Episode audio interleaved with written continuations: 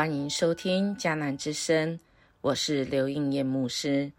五月十六日，一步错，步步错。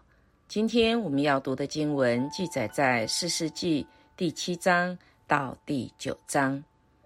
RPG 我们要祷告的经句在箴言十四章十二节。有一条路，人以为正。至终成为死亡之路。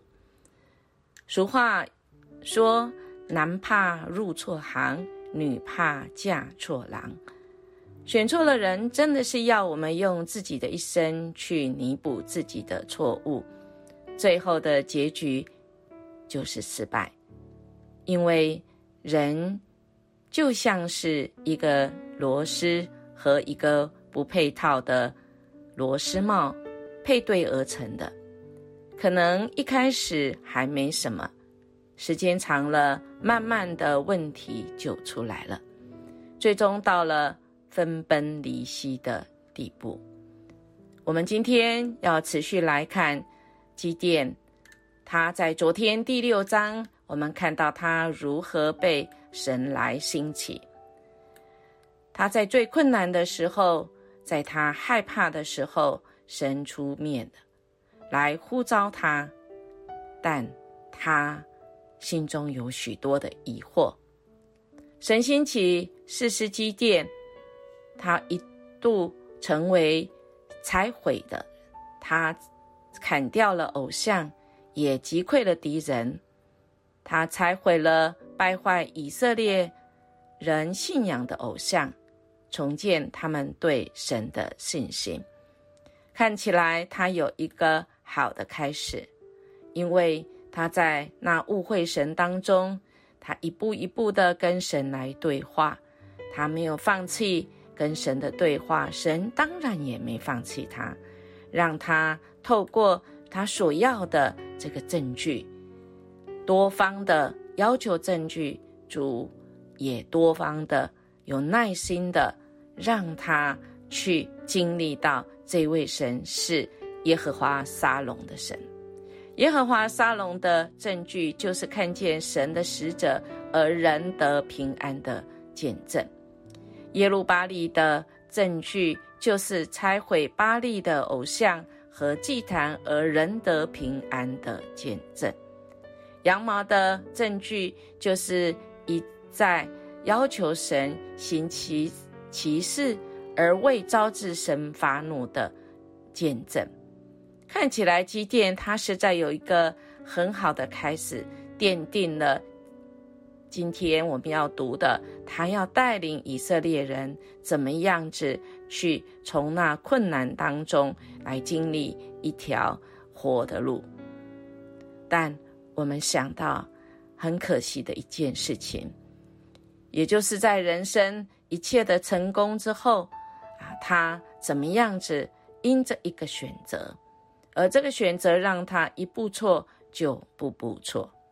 我们看第七章一开始，他靠着神得胜，以米甸人为首的东南方联盟入侵以色列，强大的敌军哇，好像蝗虫一样啊，好像海沙，以色列人几乎是手无寸铁啊，这个强弱很悬殊啊。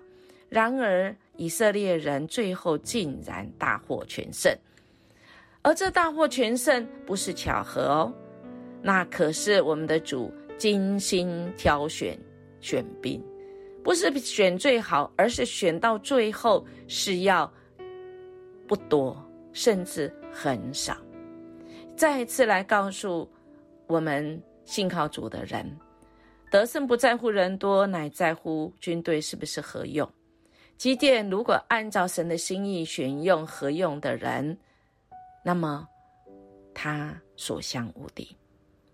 神常常给人选择的机会，不会勉强人去做他害怕的事，不会勉强人去牺牲生命。神教导基点，可以借着很小的事情去分辨人性，因为人性在小事上正显出那真正的面目来。也正显出人真正心里内心有那个恶在。得胜的基甸，他大获全胜，他信神的话，他依照计划来行事。他们虽然手无寸铁，只有空瓶和火把，但这三百人信神和基甸的话，就依照计划来行事。结果经历前所未我有的奇妙的事情，经历奇妙的得胜。谁敢信神的话，谁就会看见不可思议的事。亲爱弟兄姐妹，我们信吗？我们信神的话吗？神不怕你信，怕你不信而已。神不怕我们凭信与神一起经历很多不可思议的事情，而这不可得思议的事情，神邀请要大家来配合。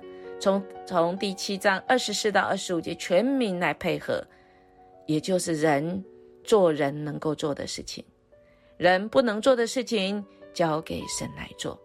三百人的能力有限，很有限，非常的有限，就是再大的本事也不可能把敌军全数的消灭，而我们的神确实可以。我们再次来看到。祭奠，他有顺服心，他差遣巴利的祭坛，他有信心，他能够三次淘淘汰掉跟随的人，三百人有勇气啊，跟啊多数的无数的这个地祭奠人来征战，而且能够征战得赢。生命祭奠的生命也是被这个考验的。我们看到他处理以法连无理取闹。而他怎么样子？凭着神给他的智慧，他能够一一来过关。这一切看起来好像是基甸，他是一个有使命感的人，而他的使命感，而不在于他想要做王，这也是一个得胜的考验。也就是说，当我们有了一切之后，我们凯旋归来的时候，在我们松懈的时候。那么，人要供我们做王，我们是理所当然，还是将荣耀归给神呢？还有，当我们得胜的时候，我们一切松懈、松懈的时候，我们会不会就得罪神了呢？我们看他祭奠，非常可惜。接下来，他成功了一半。好的开始是成功的一半，甚至他已经成功到四分之三了，就剩下最后一里路的考验，而他就错了。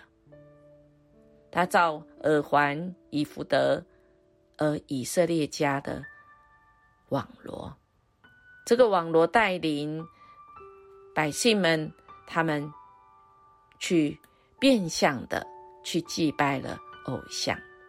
怎么说是变相呢？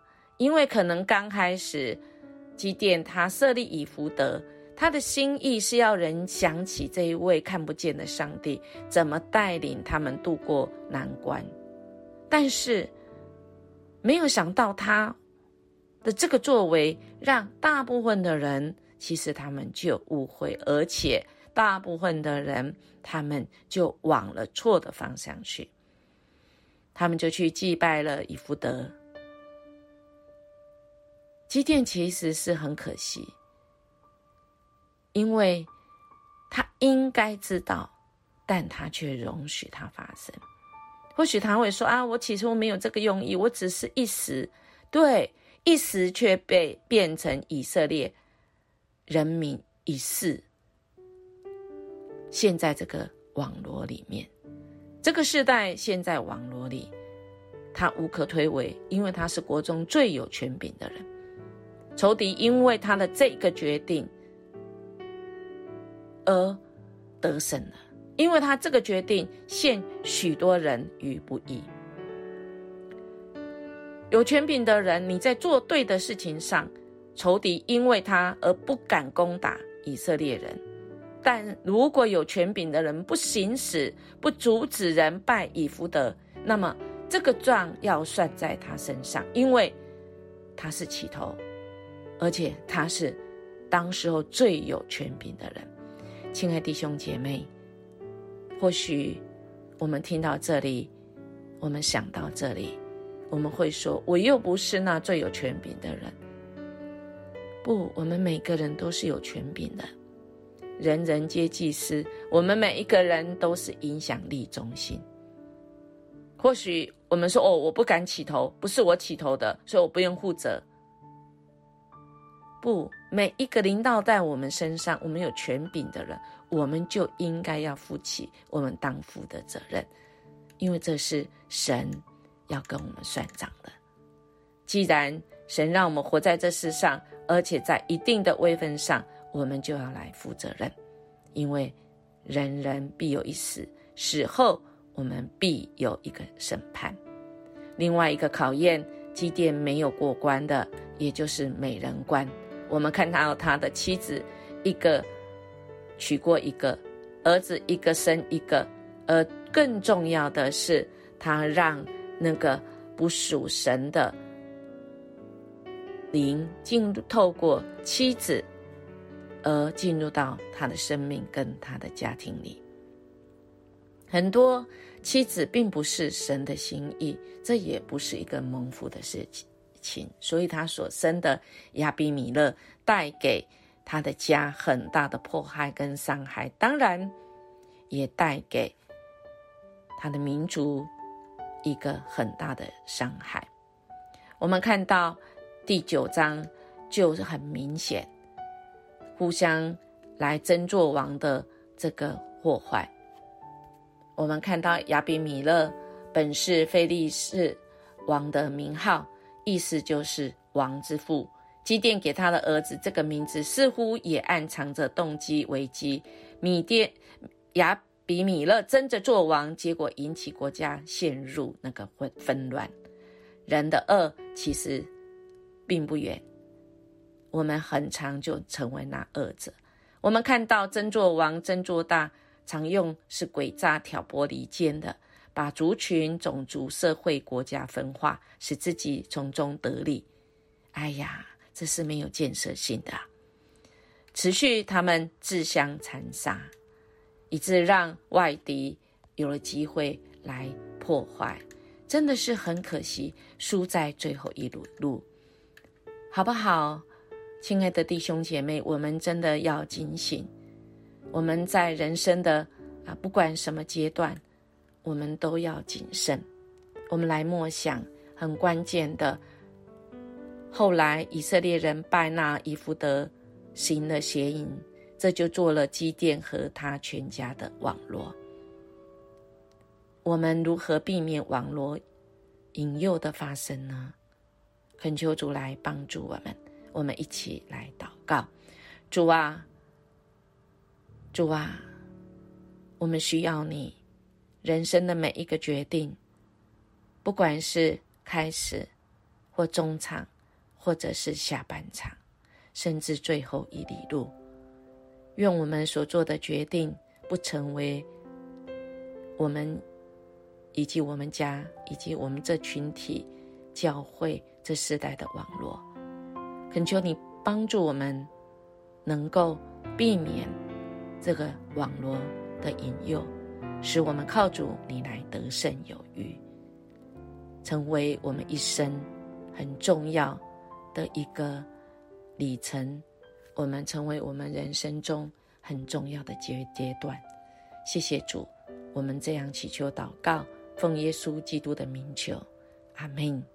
音乐牧师祝福您。今天我们冲破网络，甚至我们没有遇到网络，我们的主。带领我们得胜有余的一天，我们明天见。